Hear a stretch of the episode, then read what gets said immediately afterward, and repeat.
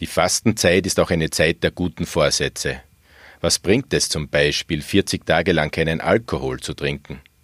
Wie gut erholt sich dadurch die Leber und hilft das auch beim Abnehmen? Wie wichtig ist der vorübergehende Verzicht auf Alkohol insgesamt für die Gesundheit?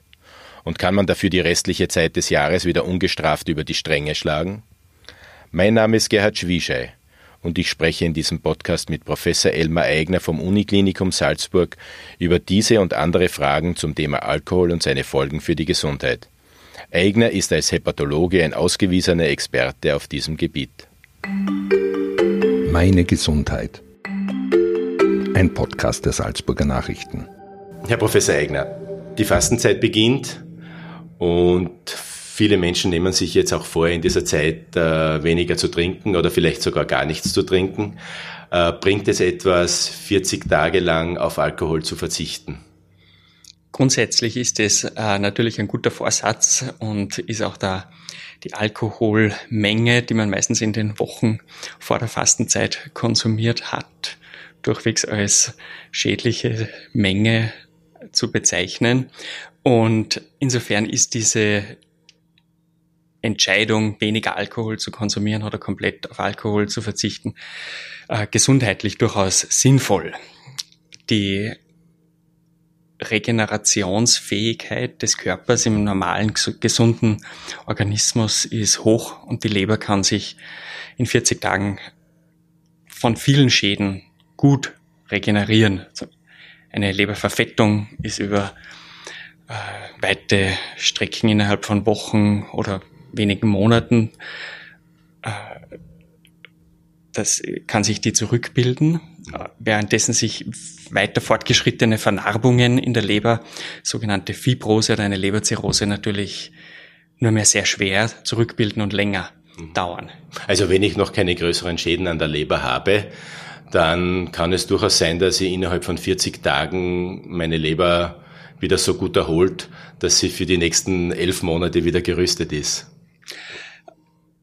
da ist, glaube ich, der wichtige Grundsatz äh, zu einzuhalten, dass man äh, die, die elf Monate äh, sicher mehr ins Gewicht fallen, was die Gesundheit betrifft, als das eine Monat Fastenzeit und das eine Monat verzichten. Also übers Jahr also ich gesehen. kann mit einem Monat jetzt nicht alles andere kompensieren nein, an, also, an, an lustigen äh, Lebenswandel mit relativ viel Alkohol. Nein, das ist ein gewisser Selbstbetrug und ich, die elf Monate, die wiegen deutlich schwerer wir haben, wir haben jetzt hauptsächlich über die Leber geredet. Mhm. Äh, welche gesundheitlichen Auswirkungen hat der Alkohol noch auf den Körper? Also wenn man jetzt von den negativen Auswirkungen Also Alkohol ist, äh, verteilt, verteilt sich ja grundsätzlich im gesamten Körper gleich. Es ist ein sehr gut gewebegängiges, wir nennen das lipophiles Molekül, das sich im gesamten Körper vom Gehirn bis in die Muskulatur praktisch gleich verteilt.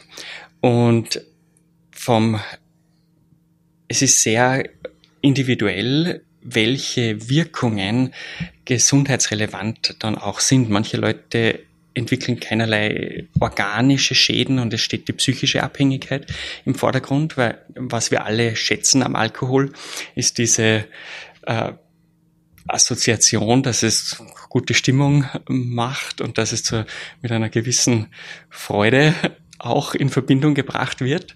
Und dieser äh, Teil ist natürlich auf die, die Kehrseite davon ist, dass äh, Alkohol psychische Abhängigkeit machen kann, ohne dass es körperliche Schäden äh, hinterlässt. Und gleichzeitig äh, kann es bei manchen Leberschäden machen und bei manchen, bei anderen stehen Schäden in der Bauchspeicheldrüse im, im Vordergrund.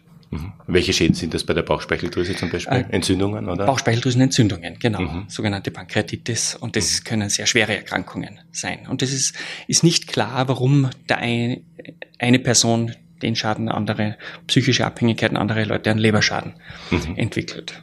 Gibt es auch von Mensch zu Mensch Unterschiede, was die äh, physische Verträglichkeit äh, von Alkohol betrifft? Also der eine wenn ich das nur mit meinen Freunden vergleiche, ich bin nach zwei, drei Gläsern meistens schon äh, sehr gut angeheitert und andere äh, vertragen die doppelte oder dreifache Menge ohne größere Probleme.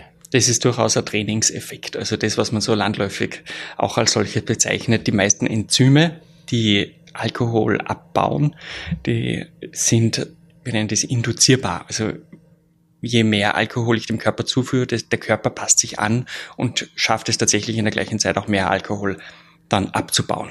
Mhm. Also wenn er gewohnt ist, mehr Alkohol abzubauen, dann ist insgesamt meine Organe und so auch besser geschützt. Heißt es das auch? Nein, ist nicht besser geschützt. Es kann durchaus der Alkoholschaden auch mehr werden, aber der Körper versucht es trotzdem äh, zu kompensieren. Alkohol ist ein Fremdstoff ist, und wird als, als Toxin hauptsächlich in der Leber also verstoffwechselt. Mhm.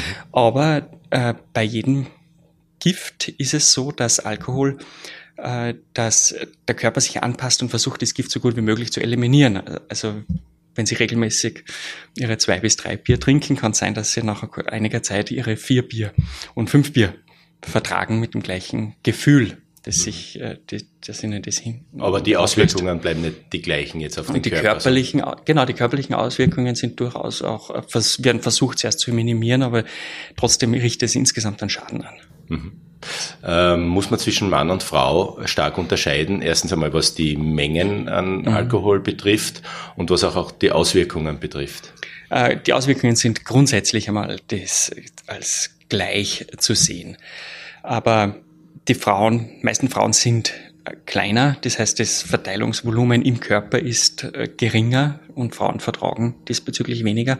Und die wichtigsten Enzyme, die Alkohol verstoffwechseln, sind weniger aktiv und in niedrigeren Konzentrationen. Das heißt, die meisten Frauen bauen Alkohol auch nicht so schnell ab wie Männer. Also insgesamt ist die Verträglichkeit, die meisten Werte gehen grundsätzlich von einer ungefähr Hälfte bis zwei Drittel der Verträglichkeit von Alkoholmengen aus. Mhm. Also wenn ein Mann ein Bier trinkt oder noch zwei Bier äh, schon erheblich angeheitet ist, dann kann das bei der Frau schon bei einem Bier so weit sein. Bei einem Bier, genau. Mhm. Alkohol und Krebs, auch so ein Thema, nicht? Wenn mhm. man die Auswirkungen, Alkohol ist ein Gift äh, und, und Krebs hat viele Ursachen. Vom Rauchen weiß man, dass es sehr starke Zusammenhänge mhm. gibt. Äh, gibt es auch zwischen Alkohol und Krebs äh, bewiesene Zusammenhänge? Also der stärkste Zusammenhang ist natürlich mit Leberkrebs äh, bekannt, der über die Schädigung der Leber hin zur Leberzirrhose eine direkte Entwicklung der Alkoholschädigung darstellt. Aber das das wichtigste Alkoholabbauprodukt ist das sogenannte Acetaldehyd. Und dieses Acetaldehyd wirkt im gesamten Körper schädlich. Und das ist wahrscheinlich verantwortlich für die erhöhte Rate von Speiseröhrenkrebs bei Alkoholkonsum, aber auch Krebs im Mund-Rachenraum. Und da scheint vor allem die Kombination mit äh, Rauchen das zu potenzieren okay. dass schädigende Substanzen aus, dem, aus den Zigaretten gemeinsam mit Acetaldehyd sehr kanzerogene mhm. Kombination sind. Gilt das auch für den gefürchteten Bauchspeicheldrüsenkrebs? Äh, für diese, äh, der Zusammenhang ist mir so stark nicht bekannt, wie, in die, wie es zumindest für den oberen Gastrointestinaltrakt der Fall ist, wobei grundsätzlich die Bauchspeicheldrüse durch Nikotin und Alkohol auch geschädigt wird und der Zusammenhang naheliegt. Mhm.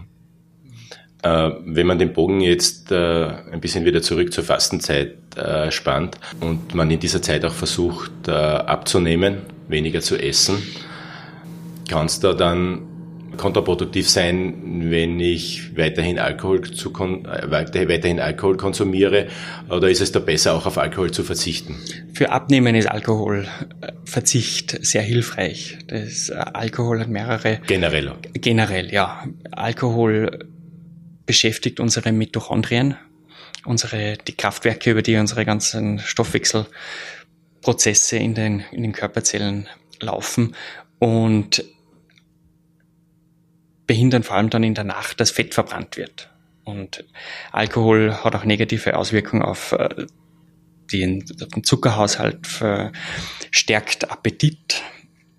Und äh, dann wird unterschätzt auch, dass Alkohol sehr viele, sehr viel Kalorien hat.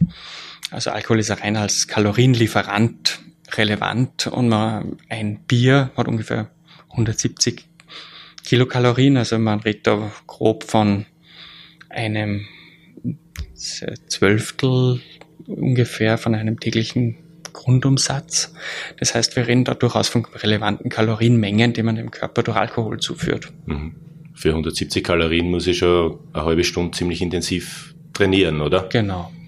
Mhm. und das kommt aber dann noch drauf und hat negative Auswirkungen auf den, auf die Energie, aufs Energieverbrennen. Also hat Alkohol speziell in Kombination mit Essen äh, negative Auswirkungen? Es ist ja ein Stück äh, unserer Kultur, mhm. ein Glas Wein oder ein Glas Bier zum ja. Essen zu trinken. Hat das auf den Stoffwechsel negative Auswirkungen? Also äh, mir ist nicht bekannt, dass es negativere Auswirkungen hat, als wenn man Alkohol unabhängig vom Essen trinkt. Da gilt Alkohol zum Essen als die bessere Variante, als wenn man das zusätzlich oder unabhängig vom Essen trinkt. Also die Alkohol. Warum besser? Äh, wahrscheinlich, weil es im Kontext des Gesamt, der gesamten Nahrungsaufnahme für den Körper auch besser verträglich ist, die Gesamtmengen vielleicht auch doch geringer sind.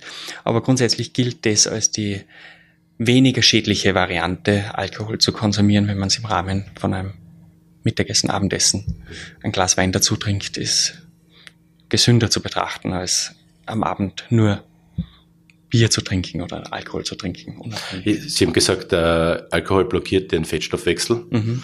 Heißt das dann, dass wenn man jetzt Alkohol äh, trinkt und auch vielleicht isst dazu, dass dann mehr äh, äh, Kalorien in die Fettdepots wandern? Genau. Also das ist das eine. Das Alkohol selber ist ein sehr gutes Substrat dafür, dass Fette entstehen. Also das wird sehr effektiv direkt in Fett umgewandelt und gleichzeitig behindert es dann die Verbrennung von körpereigenen Fett. Und diese Kombination ist klassisch äh, dieser Bierbauch oder diese und vermehrt Fetteinlagerung ist, äh, ist eine direkte Folge von Das heißt, Alkohol, das Alkohol der, der, der, die, die, gerade die, die Fettanlagerungen mhm. im Bauchbereich haben sehr wohl auch mit dem Konsum von Alkohol zu tun. Die haben tatsächlich eine physiologische Grundlage auch, genau. Mhm. Gibt es da Risikogruppen, die besonders vorsichtig sein müssen beim Konsum von Alkohol? Und, und gibt es für Sie so eine, so, einen, so einen Grenzwert, ab wann es besonders kritisch wird? Was, was, was ist für Sie dann auch noch eine verträgliche Menge? In der internationalen Literatur werden meistens so 20 Gramm reiner Alkohol für Frauen und 30 Gramm oder 40 Gramm reiner Alkohol für Männer als die unbedenklichen Grenzwerte angegeben. Wie viel ist das ungefähr? Genau, das entspricht ungefähr, 20 Gramm entsprechen ungefähr einem kleinen Bier und oder ja, einem leichteren Bier, halber Liter oder Viertel Wein. Das ist so die, die Grenze. Das ist die tägliche Grenze die jetzt, oder? Die tägliche Grenze. Das ist so die, die, und da weiß man, dass darunter praktisch keine körperlichen Schäden auftreten. Bei sehr vielen Leuten treten auch bei, bei höheren Mengen keine, keine Schäden auf, aber trotzdem ist äh, in großen Analysen die Gefahr für Unfälle erhöht, schon weit früher, bevor körperliche Schäden aus, äh, auftreten. Und insgesamt besteht eine sehr starke genetische Abhängigkeit davon, welche Schäden und wie früh man Schäden durch Alkoholkonsum entwickelt. Also das, äh, da gibt's auch gut identifizierte Gene inzwischen, die eine gewisse Veranlagung, zum Beispiel eine Leberzirrhose bei geringerem Alkoholkonsum zu entwickeln, als wenn man diese Risikovarianten genetisch nicht hat. Gibt es da schon Tests? Äh, kann man sich da schon drauf testen lassen kann man oder sich, ist das noch Zukunftsmusik? Na, kann man sich tatsächlich äh, testen lassen. Aber die praktische Auswirkung ist noch nicht so, dass man deshalb empfehlen kann, ja, du, man kann un die Dosis erhöhen. ungefährlich die Dosis erhöhen. Das, diese Schlussfolgerung kann man daraus nicht ziehen, weil andere, das ist zum Beispiel vor allem gut für die Leber, ist das sehr gut identifiziert. Ja. Wie halten Sie es vielleicht als abschließende Frage selbst mit dem Konsum von Alkohol? Äh, ich trinke gern ein Glas Wein und äh, wahrscheinlich auch äh, in erster Linie soziale äh, Komponente, sei es zu Hause oder auch mit Freunden. Und äh, so wie es in unserer Kultur auch ist, dass es durchaus äh, einerseits ein essentieller Teil unserer Kultur ist, das, dessen kann man sich nicht verschließen, aber die, zu hohe Mengen sind mir die schädlichen Auswirkungen täglich vor, vor Augen gestellt. Also insofern. Machen Sie selbst einmal längere Pausen auch? Ähm, so wirklich längere Pausen eigentlich nicht. Ne? Das. Danke Ihnen vielmals fürs Gespräch. Gerne. Das war ein Podcast der Salzburger Nachrichten. Redaktion Gerhard Schwieschei. Wenn Sie mehr wissen wollen, finden Sie uns im Internet unter www.sn.at.